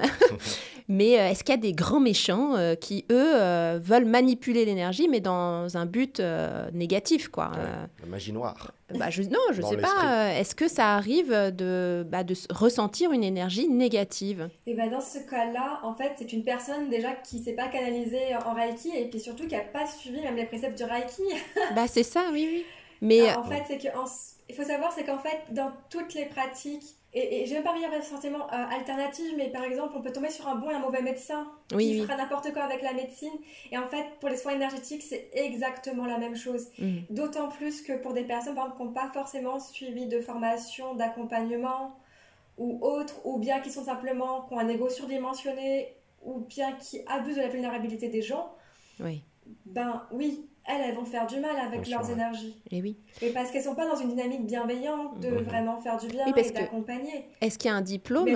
Il y a pas vrai. Est-ce que c'est reconnu? Est-ce qu'il y a un diplôme euh, Non, c'est pas reconnu. Ouais. Il y a, euh, en France, on a l'Union Reiki qui, justement, eux, euh, essayent vraiment, comment dire, je sais pas comment le dire, c'est un genre de syndicat de bonnes Ouais. pratiques. Voilà, bah oui. D'accord, J'imagine qu'il faut une sorte de charte à Voilà. respecter, Mm. quoi. Et donc, mais du coup, eux, si vous voulez, on fait partie de l'Union Reiki déjà que si on est, euh, on a eu la formation du Reiki ori- originaire, donc déjà, on doit, pour rentrer dans cette union, moi j'en fais partie, on doit leur donner en fait notre lignée. Ouais, Ok. d'accord. Comme un label, en de- quelque sorte, quoi. C'est ça. Et en fait, après, quand, euh, quand on veut faire partie et tout, bah, ils vont nous quand même nous donner des protocoles bien précis, c'est quand même bien cadré. Et, euh, et donc, du coup, nous, on s'engage, en fait, d'une certaine forme, à, voilà, à pouvoir transmettre au mieux, Mhm. À porter au mieux, du coup, toute, euh, toute cette éthique. Ouais. Comme, un serment, comme un serment d'Hippocrate du Reiki, en quelque sorte. Oui, voilà. Et en Mhm. même temps, j'ai envie de dire, toute personne qui a fait le cheminement et qui pour qui euh, le Reiki a de l'importance, euh, normalement, elle est censée la porter dans son cœur. Ouais. Euh, toutes, euh, toutes- tous ces fondamentaux, en fait, d'être bienveillant, de, de pouvoir euh, euh, être dans l'accueil de l'autre, de pouvoir être sans jugement, d'être... euh, voilà, on est censé le porter en nous. Mm. Mais après, ça n'empêchera jamais, même des personnes qui, qui entre guillemets, euh, dit, euh, s'engagent et puis derrière qui, qui vont quand même vouloir euh, mal faire. Je veux dire, ça, on peut pas l'empêcher, malheureusement. Bah oui. C'est en fait à chaque personne de bien choisir son praticien. bien Mais sûr. alors justement, tu, cons- euh, tu conseillerais aux auditeurs qui souhaiteraient euh, se faire accompagner euh, de d'abord euh, vérifier euh, sur cette euh, union euh, dont tu parlais le... Alors, sur l'Union peuvent Ouais. vérifier dessus. Après, ben, ce qui fonctionne aussi, parce que tout le monde n'y est pas forcément, et des fois, il y a des très bons thérapeutes qui veulent pas s'affilier bah, parce que c'est un coût aussi. D'accord. C'est, bah, ça va être le bouche à oreille, ça va être les avis, ça va être aussi, des fois, le premier contact par téléphone. Ah oui. Vous savez, d'appeler et puis de poser des questions. Hmm. Et en fait, de voir si le feeling déjà il passe, si la personne elle répond bien à nos questions, si on a le sentiment que déjà on se sent en sécurité dans ce qu'elle nous dit, dans ce qu'elle nous Mhm. parle, de comment est-ce qu'elle euh, de comment est-ce qu'elle travaille. C'est vrai que des fois les personnes elles arrivent, elles me disent est-ce que du coup je vais me déshabiller pour mettre sur la table de massage? Je leur dis non, vous restez habillés. Mhm. Vous voyez? Oui. C'est-à-dire que euh, vous pouvez tout à fait appeler et vous renseigner auprès du thérapeute. Moi, je- je- j'invite vraiment les personnes aussi à faire ça, à se faire leur propre avis. Le premier, pour moi, l'appel téléphonique, c'est déjà, un- on, on le sent très vite si ça passe ou ça casse. D'accord. Ouais, ok. Toi, ça t'arrive de refuser des personnes parfois parce que. Alors, malgré voilà, tout, tout- toute l'aide que tu veux apporter, si tu sens que ça ne passe pas. Alors moi, ça m'est plutôt arrivé de, euh, pas tant de refuser, mais de dire qu'en fait, probablement, c'était pas le bon moment, ou bien que c'était pas indiqué pour eux, parce que Ah oui. moi, je travaille en, en clinique de soins psy, et en fait, à une époque, je faisais le Reiki à l'hôpital. Mhm. Ok. Je proposais ça, du coup, euh, euh, dans ce cas d'un accompagnement, où c'était les médecins qui prescrivaient la- l'accompagnement Reiki, et moi, derrière, j'accompagnais en fait les personnes en soins Reiki à l'hôpital. Des fois, il y avait des personnes qui me disaient Oui, est-ce que par exemple je pourrais en bénéficier? Et des fois, les médecins ne savaient pas trop. Et c'est vrai qu'il y avait des personnes, par exemple, qui étaient très détachées de leur corps, de par leur pathologie, beaucoup de traumatismes ou des choses déjà trop lourdes, ou bien qu'elles étaient trop mal, par exemple. Les soirées à ce moment-là, moi, je différais. Je disais C'est pas le bon moment Ouais, pour elles. D'accord. D'accord. C'est pas indiqué parce qu'en fait, le risque, c'est qu'on aille sur une décompensation, une personne qui va aller encore plus mal. Parce que euh, le, Reiki, on est quand même sur une pratique euh, énergétique où, du coup on part sur quelque chose qui n'est pas forcément ancré dans euh, quelque chose de matériel. Vous voyez, le massage, on va venir masser la personne, elle va ressentir une détente au niveau du muscle, c'est très pratico-pratique. Mm. Alors que le Reiki, on part sur quelque chose de plus subtil, sur des ressentis. Mhm. Et pour des personnes, par exemple, qui sont déjà pas très ancrées par leur pathologie, qui ont vécu pas mal de traumas, et on les emmène en plus sur quelque chose qui peut sembler peut-être pour elles un peu irrationnel, même si ça l'est pas, mais on les emmène dans un ailleurs qui est peut-être trop, qui peut devenir très angoissant Mhm. Ouais, c'est ce que j'allais dire un peu euh, vulgairement, c'est que ça peut leur péter à la tronche euh, dans, dans, ce cas-là, quoi. Ouais, ok. Il y a, euh, on a eu des personnes qui ont été hospitalisées suite à des soins Reiki, par exemple. Ah, c'est Parce que ah le praticien, il a dit oui, alors que ces personnes-là étaient vraiment trop vulnérables et qu'il fallait pas. D'accord.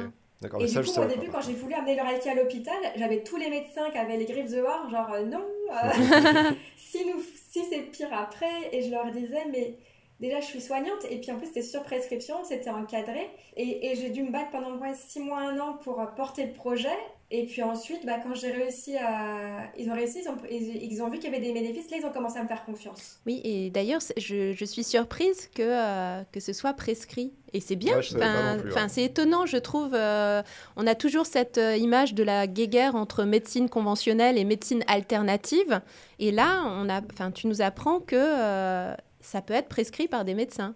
Alors, moi, c'était prescrit quand j'étais en clinique. Oui. Attention. Pas en libéral. En libéral, euh, ça peut être, à l'arrière, il peut y avoir des médecins qui vont être ouverts, qui vont dire, bah, vous pourriez, ça pourrait aller vous faire du bien. Par contre, moi, en clinique, c'était sur prescription, c'était pour éviter euh, que, du coup, il y ait des personnes qui, pour qui ce soit pas encore bénéfique dans leur parcours de soins qu'elles viennent me voir. Hmm. Parce que là, du coup, c'était ancré dans un parcours de soins, c'est-à-dire, c'était vraiment dans leur accompagnement, elles avaient le psychologue, l'art thérapeute et moi.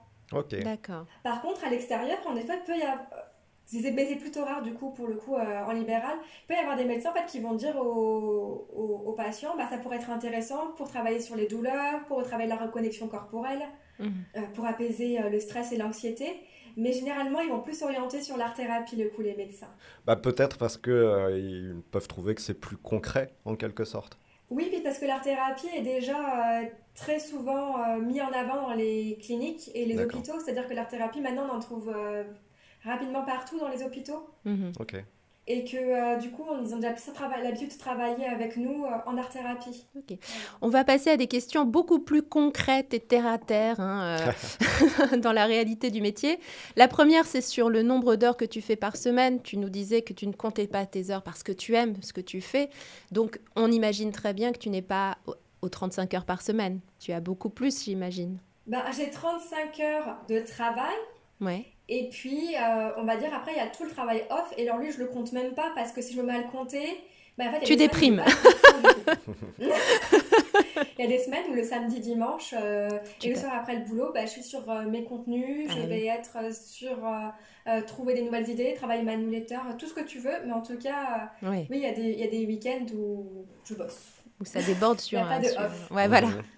Et puis la deuxième question, euh, qui, est, euh, qui, est, celle euh, bah, du salaire. comment, comment tu t'en sors avec ces trois activités Est-ce que tu peux nous donner une fourchette de, de, de, revenus qui soit mensuels ou peut-être sur l'année Je ne sais pas. Est-ce que ça fonctionne bien? En fait, c'est qu'il il varie, il varie beaucoup en fait. Parce que mm. déjà, le libéral, bah, il ne rapporte pas la même chose tous les mois. Mais oui. Mm-hmm. Voilà, par exemple, le, mois, le mois d'août, ah oui, bah oui, forcément, tout le monde est parti. un peu mort. il y a deux jours fermes. Non, du coup, déjà, j'ai deux jours de, de, travail en moins dans la semaine.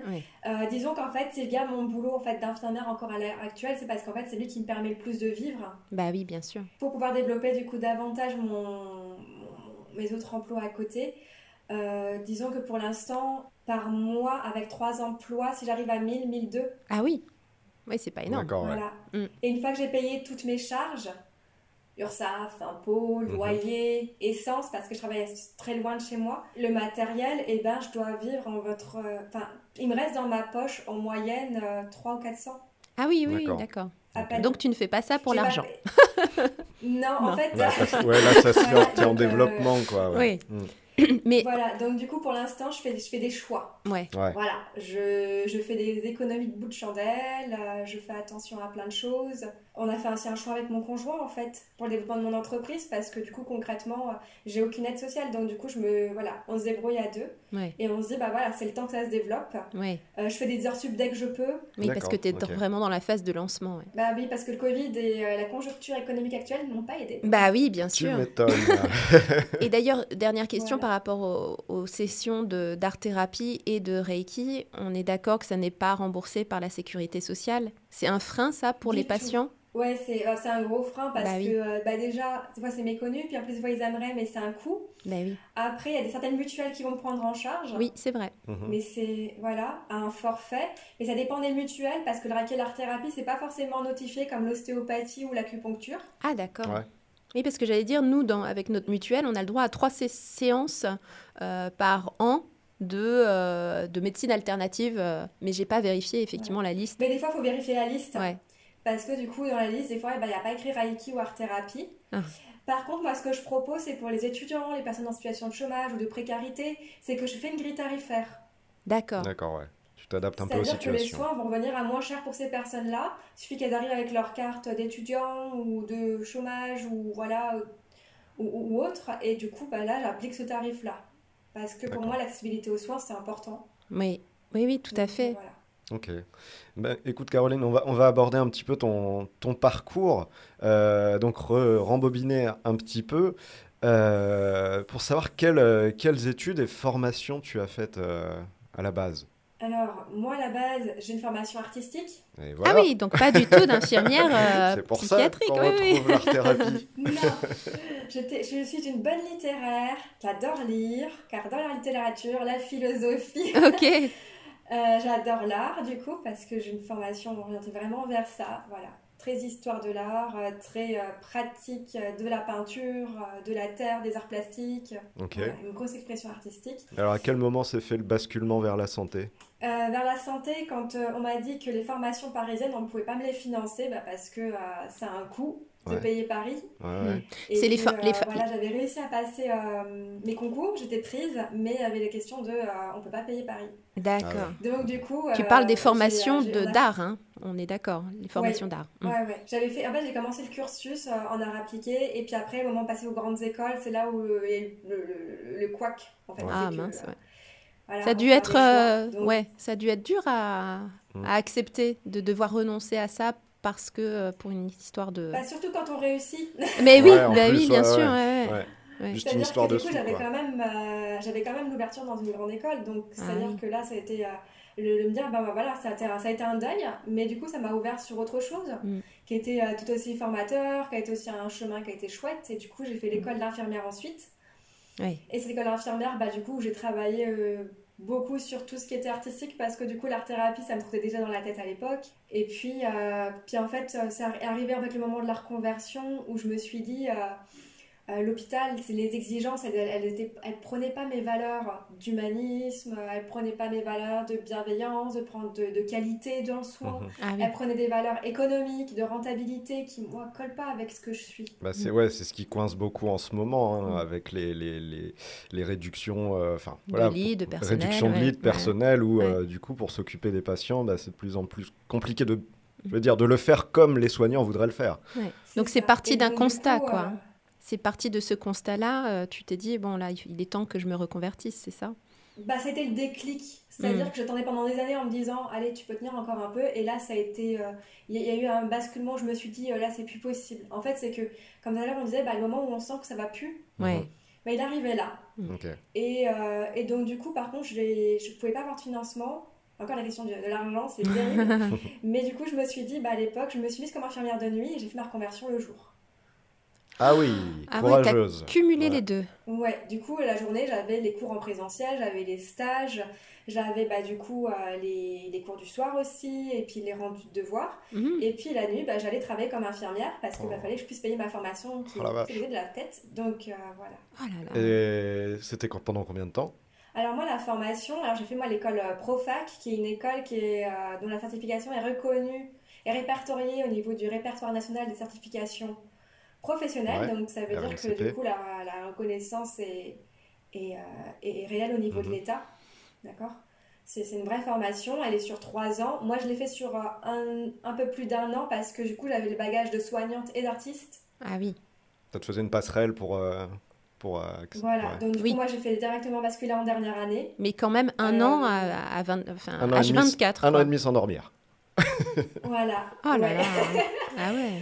Et, euh, et donc du coup, et en, et en parallèle, en plus, c'est que j'avais fait ma reconversion aussi en Reiki. Donc du coup, Ouais. j'ai eu- j'avais mes trois ans de Reiki aussi qui étaient aussi en, en fond avec cette reconversion où j'avais aussi du coup la, bah, les, les journées de formation, les journées de, de consolidation, Mhm. les journées, euh, enfin voilà, tout le travail à côté aussi également. Mais, et- mais sincèrement, parce que là, je, enfin, je, je me demande, tu, tu dormais à quel moment? Tu faisais des micro-siestes? Euh, Comment ça se passait? Parce qu'infirmière Alors, de nuit, on est d'accord que c'est à peu près de 7h du soir à 7h du matin. Oui, Ouais. c'était des nuits de 12 heures que je Ouais. faisais. Ah. Et, euh, et ben, euh, alors écoute, c'était bien que ça ait duré qu'une, que un, que, euh, Ouais, tu qu'un an, m'étonnes. parce qu'en plus j'étais infirmière pendant deux ans de nuit, et que du coup, au bout de trois ans, je commence seulement à retrouver un rythme normal. Ok. Hmm. Je récupère seulement ma santé à partir de maintenant, Ah ouais. Sachant que du coup, pour récupérer ma santé, ça a été des, au début pour retrouver un rythme de jour, donc euh, des nuits de 10 heures, euh, du sport, euh, de la kiné. euh, Mm. Voilà, j'ai, galéré à récupérer, donc Mhm. le faites pas, c'est pas une bonne idée. Ouais. Mais euh, je me suis accrochée parce que j'étais passionnée, parce qu'en fait, c'est que j'avais pas d'autre moyen de le faire. Ouais, ouais, mais donc, même, tu vois, il y a- je pense que beaucoup de gens auraient abandonné. C'est Mm. c'est énorme, quoi, ce que tu as fait. Oui, tu avais une sacrée volonté. Hein. Bah, en tout cas, bravo, parce que déjà, Ouais. afin d'avoir réussi à ça, c'est euh, ouais, c'est c'est extraordinaire. On n'a pas fait nos instants anecdotes. Bah, il Damien. est temps. Il est temps. voilà. Bah, une petite anecdote énergie, Claire. Est-ce que ça, ça te dit On Ah part sur bah ça oui, complètement. Alors, un moment qu'on pourrait qualifier un peu de, de surnaturel ou dingue lors d'une euh, séance du travail sur les énergies que tu as pu vivre. Alors en fait, c'est pas du tout au boulot que ça s'est passé. Eh ben, on veut En savoir fait- quand même. J'en ai jamais vécu euh, avec un patient, jamais. Ok. Euh, par contre, en fait, c'était plus ma, ma première. euh, disons que c'était c'était peut-être le moment où, je, au début, j'étais je suis quelqu'un de, j'étais quelqu'un de très cartésien. Ok. Je prenais l'industrie pharmaceutique hein, en tant que bonne infirmière. Et puis à l'époque, surtout, c'était que j'adorais la pharmacologie. J'étais passionnée par ça. Donc, du coup, si vous voulez, les énergies, les plantes, on en était loin. Ouais. Ok. Alors, si vous voulez dire le cheminement, maintenant, je prône la tisane et tout ce que vous voulez avant de, demander- avant de prendre les médicaments. Ah Oui, oui, bah hein, oui, oui. a un, un virage à 180 degrés. là. Mm. Voilà. Et donc, du coup, ce qui s'est passé, c'est que euh, j'ai vécu des années en Bretagne et j'étais me balader à Brocéliande. Ouais. Et qui est quand même euh, une forêt euh, Oui. qui a un fort passif énergétique. Tout Il y a fait, quand même pas mal de légendes autour de ça. Et Ouais. en plus, moi, j'adore les légendes euh, arthuriennes et compagnie. Et on était en train de se balader avec des amis. Et en fait, tout d'un coup, j'ai eu les oreilles qui ont bourdonné. J'ai eu la, la vision qui s'est troublée. J'avais l'impression qu'en fait, devant moi, le paysage était un petit peu euh, comme une peinture euh, impressionniste. Vous voyez, quelque Ah oui. chose de très flou, Ouais, très ouais. coloré, et en même temps très vivant. Ça vibrait. D'accord.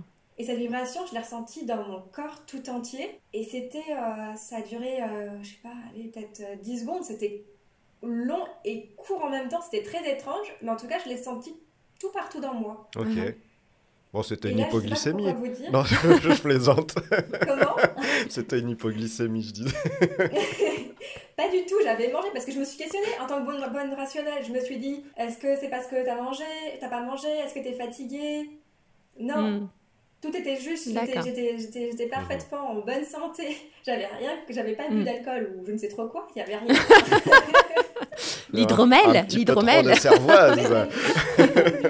C'était juste fou et je me suis dit à un moment donné, tu peux pas, euh, en vivant un truc comme ça, te dire que tout n'est pas forcément explicable. Et je me suis dit, j'ai lâché à ce moment-là en me disant, écoute, tu peux pas tout expliquer, c'est pas grave. D'accord. Ouais, c'est ça. C'est en fait même. Il n'y a pas d'explication, mais il faut l'accepter, il faut, euh, Bah, faut embrasser ce qui nous arrive. Ouais. euh, bah oui, parce que ça n'a pas fait de mal. Oui. Tu vois Donc pourquoi Enfin, moi à ce moment, je me suis dit, mais pourquoi te persister sur un truc qui t'a apporté en plus un moment de grâce en plus? Donc, Oui, c'est ça, oui. Ouais, ouais, non, c'est ouf. Voilà, j'ai fait ce choix. Ah, c'est chouette. Voilà. Bah, merci, Bon, ouais, on bah va oui. finir le honneur euh, sur, sur ça. Oui. Du coup, Et on va passer. au récap. Honneur. Le récap. Trois avantages à tes activités. Bah, je dirais du coup la joie de faire ce qu'on aime, la passion, forcément, et puis la transmission, parce que euh, le cap enseignement, mais aussi transmettre le bien-être, c'est quelque chose que j'aime énormément. Trois inconvénients également de, de ces métiers. Et ben, je dirais que ça demande beaucoup d'énergie, voilà, parce que c'est de l'investissement, ça demande de l'endurance sur le long terme. Mais oui. Et puis euh, de la pénibilité, parce que bah, au début, il bah, faut gérer plein de choses. Oui, ce, Que, ce que tu disais entre le, le, le, métier où on agit et aussi tout ce qu'il y a autour, quoi et ce que ce voilà. qu'on voit pas, ce que les patients ne voient pas non plus? Voilà. Puis euh, la réalité aussi de, de, pouvoir bien vivre. Donc. Euh... Et ouais. oui. Bah oui, oui. Bah justement, le, le, salaire dans tout ça, euh, tu, tu, bah, tu, es à peu près à combien et, et tu pourrais viser combien peut-être? Euh, viser combien? Bah, Je ne sais pas parce que j'ai pas encore fait le 100% art thérapie. c'est ça. Voilà. C'est ça. Sky Mais, euh, à l'heure actuelle, avec euh, je dirais que c'est un salaire, euh, voilà, c'est un salaire qui est à 1002 quoi. Ouais. ouais. Euh, l'évolution possible pour, euh, pour ces métiers, est-ce que tu te verrais euh, ne faire que du, de, du Reiki ou ne faire que de l'art-thérapie ou tu garderas de toute façon ces deux activités?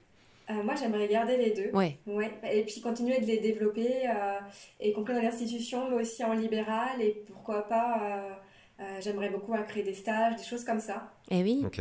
Ouais, c'est une bonne idée Donc, de fait, faire des stages. De faire grandir. Carrément.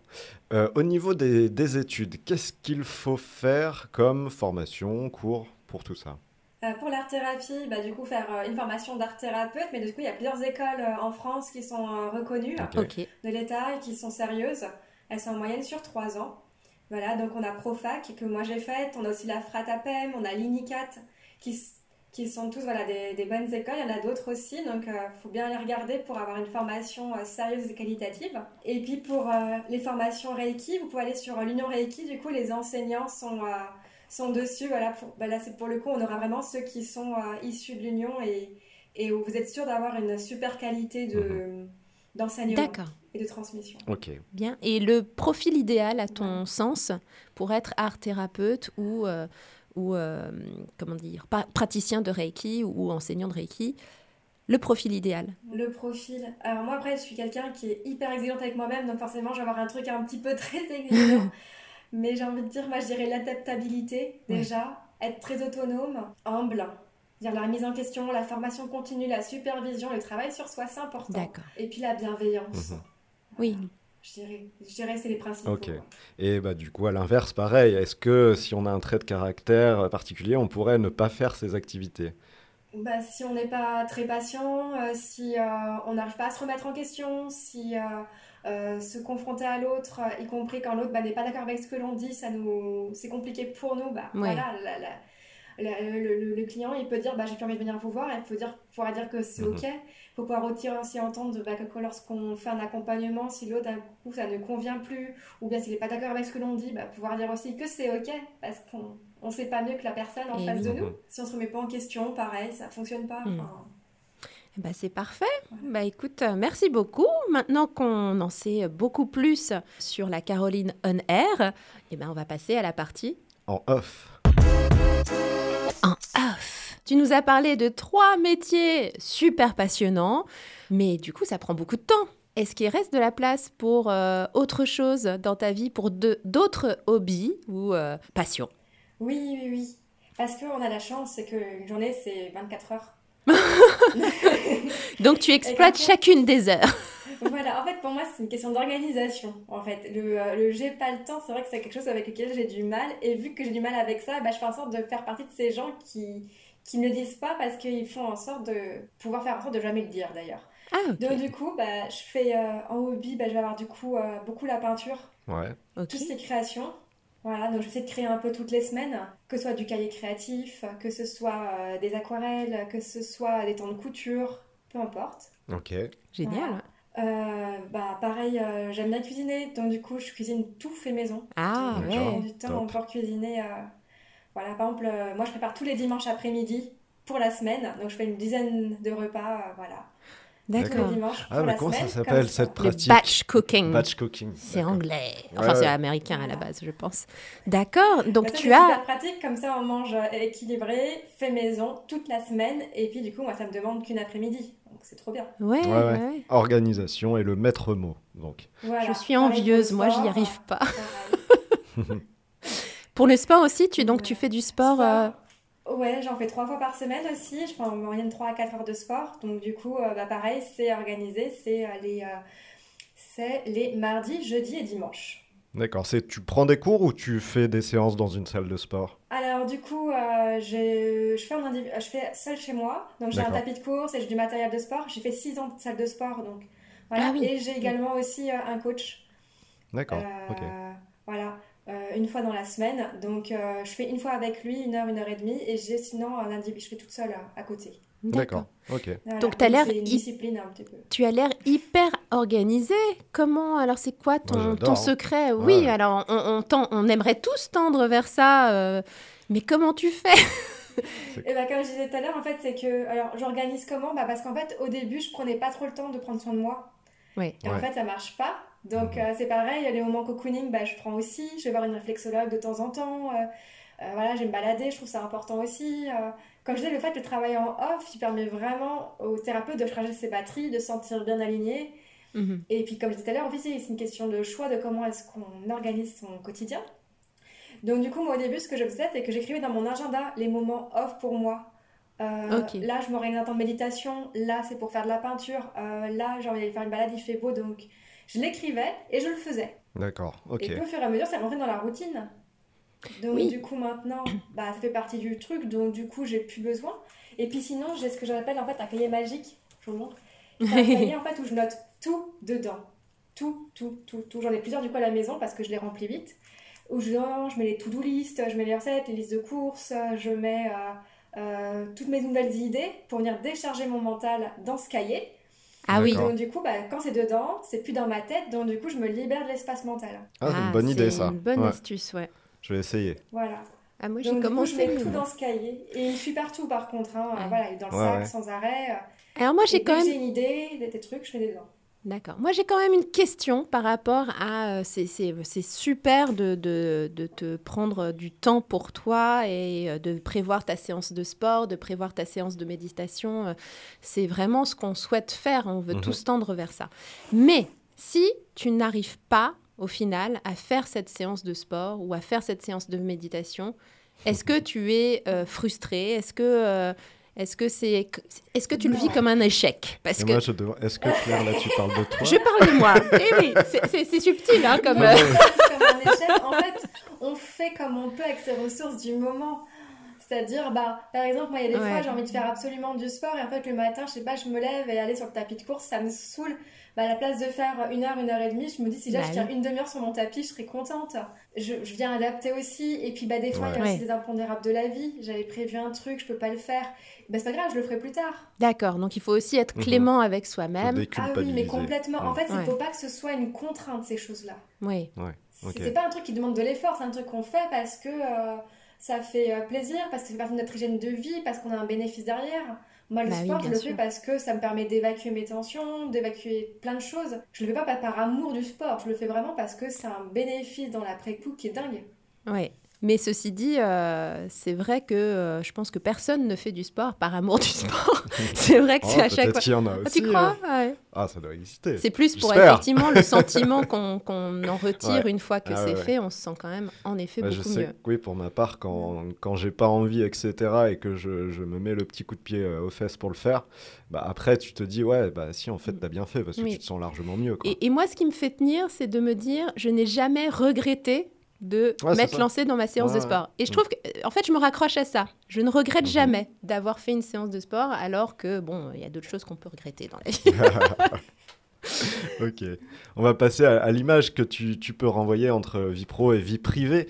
Euh, ce qu'on aime bien poser comme question, c'est quand tu arrives dans une soirée où tu connais euh, pas grand monde, souvent les premières questions qui sortent, euh, et c'est d'ailleurs sur ça qu'on a basé le, le podcast, c'est qu'est-ce que tu fais dans la vie?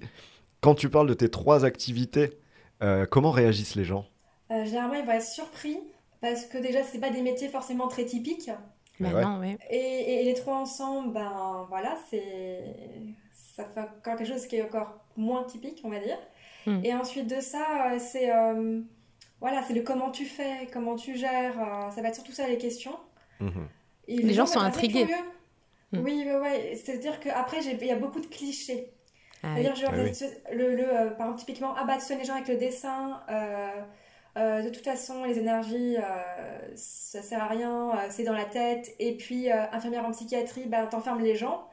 Mhm. Et, euh, Ou tu les gaves de médicaments, parce que c'est ce qu'on entend souvent aussi. hein. Voilà. Du coup, moi, si vous voulez, j'ai- j'entends ça depuis des années. Et, et franchement, à une époque, j'ai d'argumenter, mais en fait, en soirée, concrètement, je le prends avec humour. Et je me dis, ça leur fait plaisir de croire ça et de pas aller plus loin, bah, c'est leur problème. Oui, tu, Oui. peux- tu, tu, tu perds moins de temps comme ça et d'énergie, quoi, à, à oui, te voir parce que je vais pas, ouais. me battre avec des gens qui veulent pas discuter, euh, ou bien qui veulent pas essayer d'aller plus loin que les stéréotypes qu'ils ont. Ceux Ouais. qui sont vraiment intéressés viendront me voir plus, plus tard, on en discutera, enfin, même on créera un lien. Mhm. Mais euh, pour les autres personnes, bah, voilà, bah, moi je le prends vraiment avec humour. Ouais, ouais. Je suis très flex avec ça. Et tes proches alors? Tes proches, quand ils ont appris que tu te, voilà, que tu te spécialisais vers euh, quelque chose d'un peu plus euh, alternatif, euh, est-ce qu'ils ont eu aussi, euh, dans le- les premiers temps, euh, cette réaction de « ouh là là » ou- Du jugement, ou- quoi. Ouais, du jugement, de, de, ou- dans quoi elle se lance, quoi? Bah, le jugement, c'était plus le. euh, tu passes d'un métier où euh, tu trouves du boulot facilement, où euh, il n'y a pas de difficulté pour euh, trouver de l'emploi, ou à gagner bien sa vie, entre guillemets. Enfin, je veux dire, finalement, on trouve du boulot quoi qu'il arrive Mm. comme infirmière. hein. À un boulot, enfin, un boulot sécurisant, et au final, bah, du coup, euh, je dis du jour au lendemain, je vais faire un métier qui est presque qui est pas reconnu. On en parle peu, on sait pas trop à quoi ça engage. C'est vrai que, surtout mes Mais parents qui sont des anciennes générations, ça a été Oui. angoissant pour eux. J'imagine, ouais. Mais voilà, il y avait plus d'appréhension par rapport à l'autonomie au quotidien. C'était plus ça en fait. Eux, c'était très Oui. pratico-pratique. Ouais, ouais. C'est Le euh, concret. Ah oui, réactions de parents, Voilà. quoi. Oui, souvent. Je suis de nature en fait assez euh, atypique, à me passionner à plein de choses, à partir un peu dans tous les sens dans ma vie perso. Donc en fait, mes amis, c'est du genre, c'est Caroline. elle sait où elle va. Ouais. Elle est D'accord. passionnée, ça va le faire. Parce Ouais. Ah bah, c'est chouette. que Ça, c'est bien, ouais. C'est chouette. Oui, il n'y a pas eu euh, les copains qui se sont dit, oh, ça c'est sa nouvelle lubie, bon, on lui laisse un peu de temps et puis elle passera à autre chose. Non, il n'y a pas eu ça. Non, parce que j'ai vécu ça, Ouais, je c'est pour sais. ça. Dans le tout premier épisode, tu en parlais. Ouais, ouais. Ça peut l'être pour certaines choses, mais en tout cas pour euh, le métier, euh, non, non, ça n'a pas été le cas pour le coup. Ah, c'est Ok. chouette. T'as de bons amis, dis donc, qui te soutiennent, ouais, c'est et chouette. l'au- l'autre question qu'on avait par rapport aux amis, aux proches, familles, c'est est-ce qu'ils essayent pas de te gratter une petite séance gratuite? Euh, bah en fait, pour le Reiki, je le propose volontiers parce que Ouais. euh, on était dans la question du bien-être. Donc, si tu veux essayer, bah ok. Par contre, je Mm. leur dis très vite, hein, si vous êtes euh, hermétique à l'idée que l'énergie existe, je, bah, si vous voulez, je Ouais. euh, les canaux seront fermés au niveau énergétique, donc il va rien se passer pour vous. Donc, ce sera peut-être logique que vous ressentez rien. Je dis par contre, Ah, ça vous fait plaisir, que vous voulez vraiment. Bah, on peut.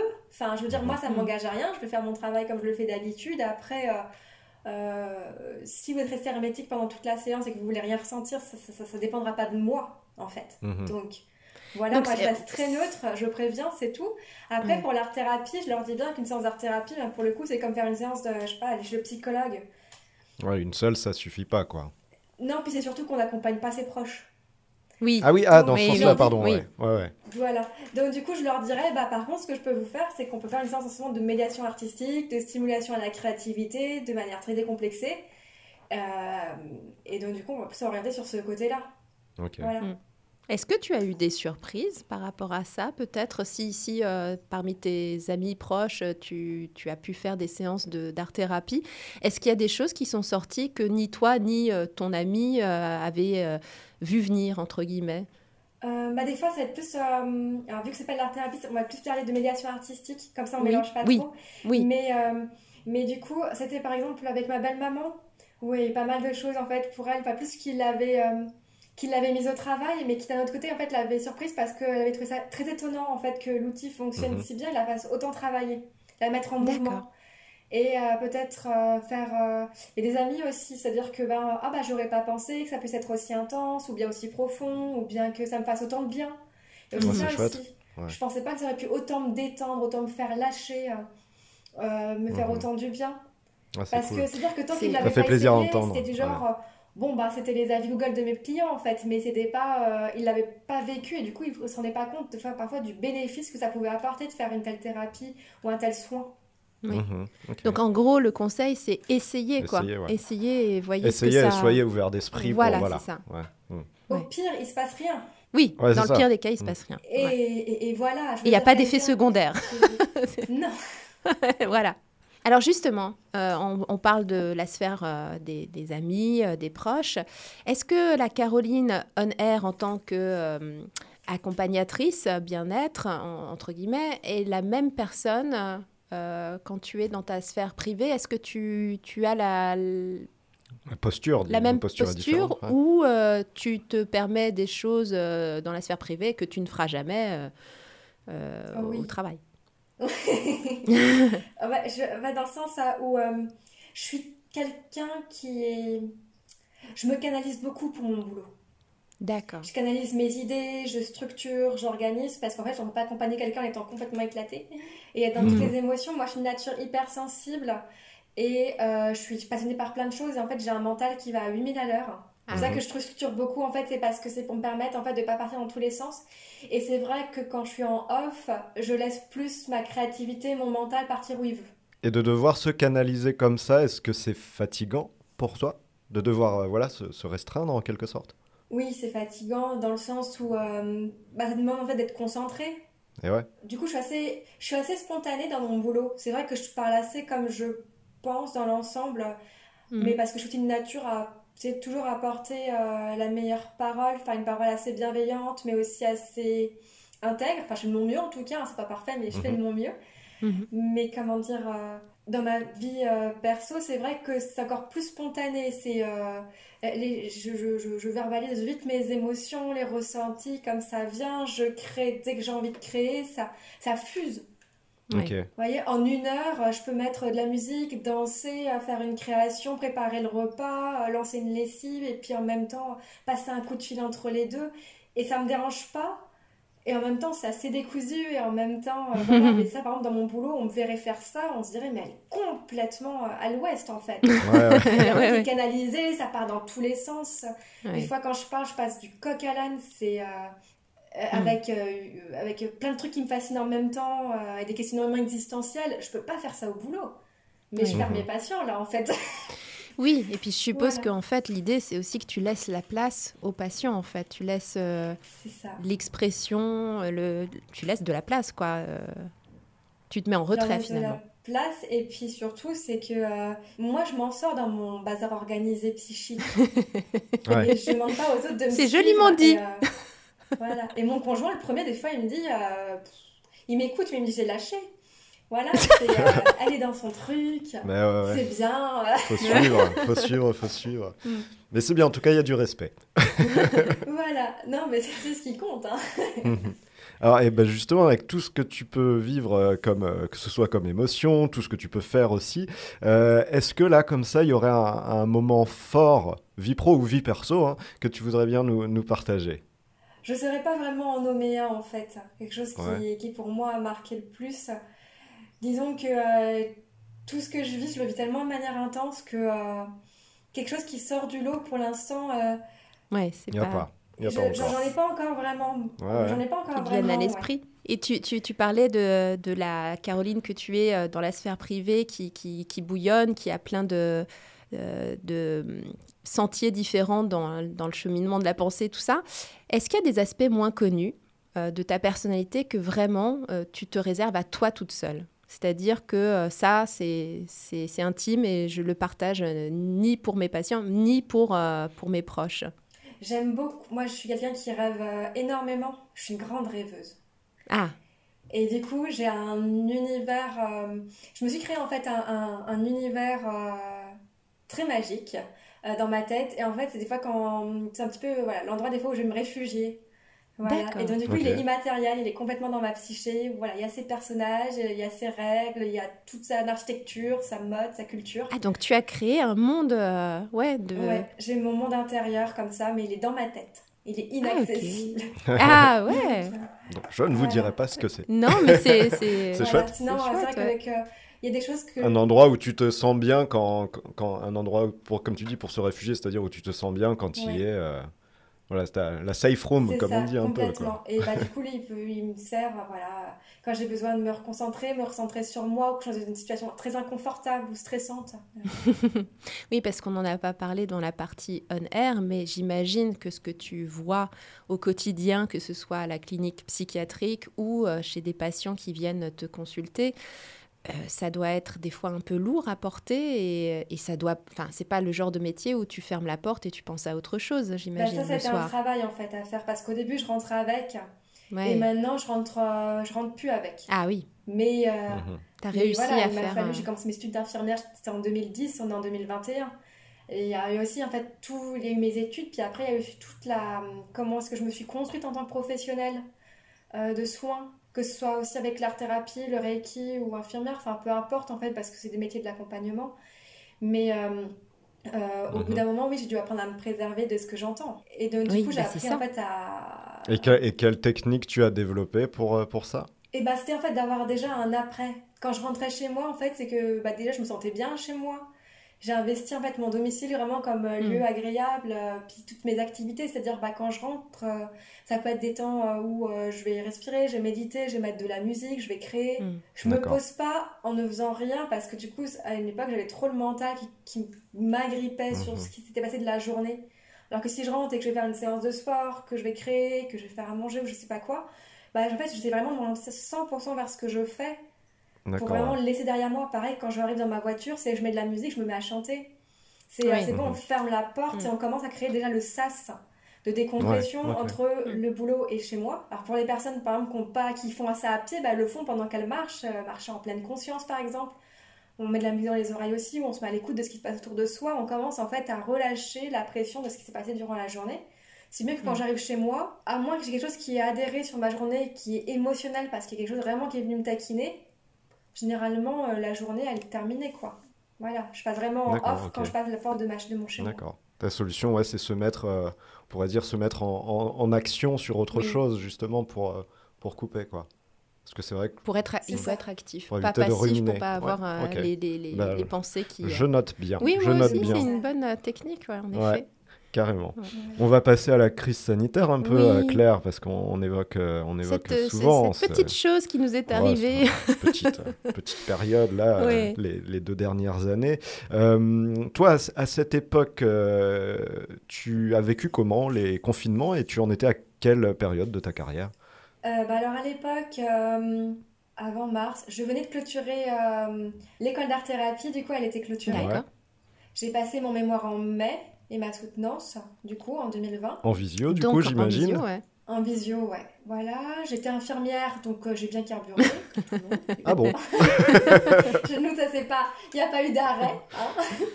Euh, et puis du coup, euh, le Reiki, j'étais, je venais de passer euh, praticienne. C'était l'année d'après que je suis devenue enseignante. Donc du coup, en fait, j'ai ouvert mon cabinet en juin 2020. D'accord. En plein milieu de tout ce bazar. Bah oui. Parce que je me suis dit, si je me lance pas maintenant, vu qu'on sait pas combien de temps ça va durer, j'y suis allée. Mais Ok. oui. Et, euh, et donc du coup, voilà, j'avais, ga- j'avais gardé mon, mon boulot du coup à temps partiel. Je j'étais arrivée de jour. Et puis, euh, et puis j'ai tenté de mener ma barque comme j'ai pu avec toute Mhm. la crise sanitaire. J'ai dû faire preuve de créativité. Du coup, je développais vachement mes réseaux sociaux à cette époque-là. J'ai fait des vidéos, j'ai créé une chaîne YouTube. Enfin bon, bref, j'ai fait de mon mieux en fait pour euh, me D'accord. rapprocher des gens que je ne pouvais pas accompagner à mon cabinet. Pour nos auditeurs, est-ce que tu peux donner euh, le nom de ton profil sur les différents réseaux sociaux pour qu'on puisse te retrouver éventuellement? Oui. Pour euh, Facebook, c'est arrobas carolinevincent08. Instagram, c'est carolinevincent.thérapeute. Ok. D'accord. YouTube, c'est euh, ah, c'est un peu long. Parce qu'en fait, j'ai fait pour mes patients, j'ai pas fait un truc qui était facile à retrouver forcément.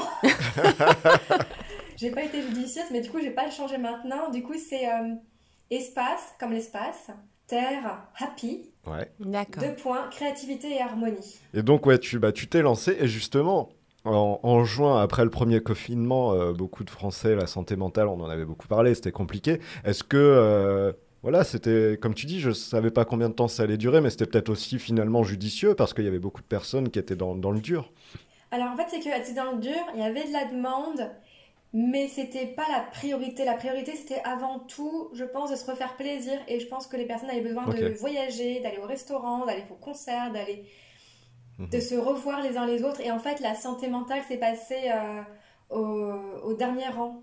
Ah ouais, Il y a de la demande, mais le passage à l'action pour prendre soin de soi, il y est pas. mais Mhm. c'est vrai. ouais.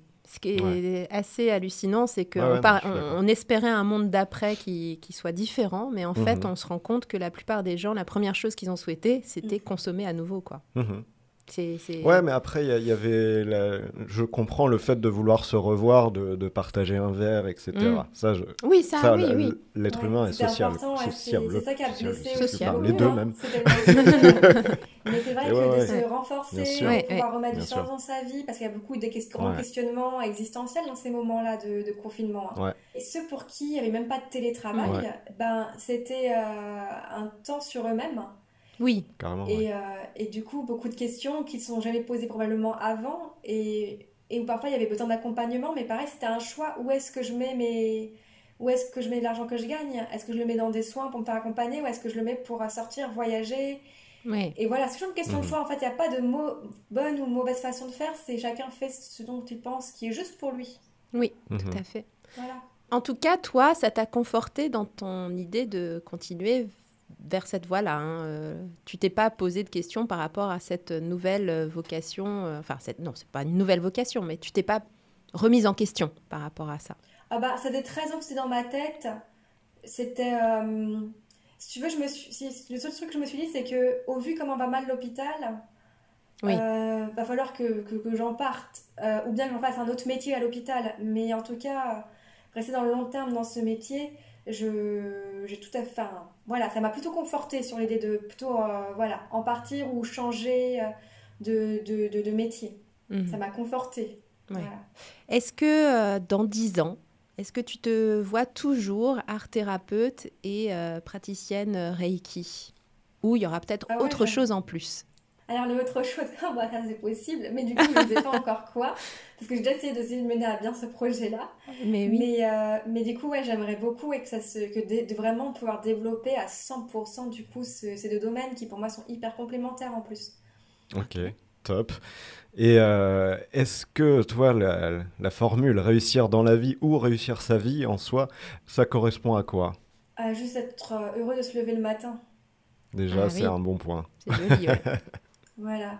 Oui. Juste se dire, je me lève le matin, je suis contente de me lever parce qu'en fait, euh, ce que je vis me convient et me suffit. Mhm. Tout simplement, c'est-à-dire qu'il n'y a pas besoin de gagner des milliers de cents pour, euh, pour être heureux. Hein. Oui, c'est ça. Mais juste satisfaire des fois du nécessaire, de pouvoir être euh, juste bien aligné dans ses bottes. euh, euh, voilà, même si tout, tout n'était pas toujours tout rose, mais en tout cas, euh, voilà, être content de se lever le matin, d'être heureux, de se sentir épanoui, je trouve ça bien. Mhm. Ok.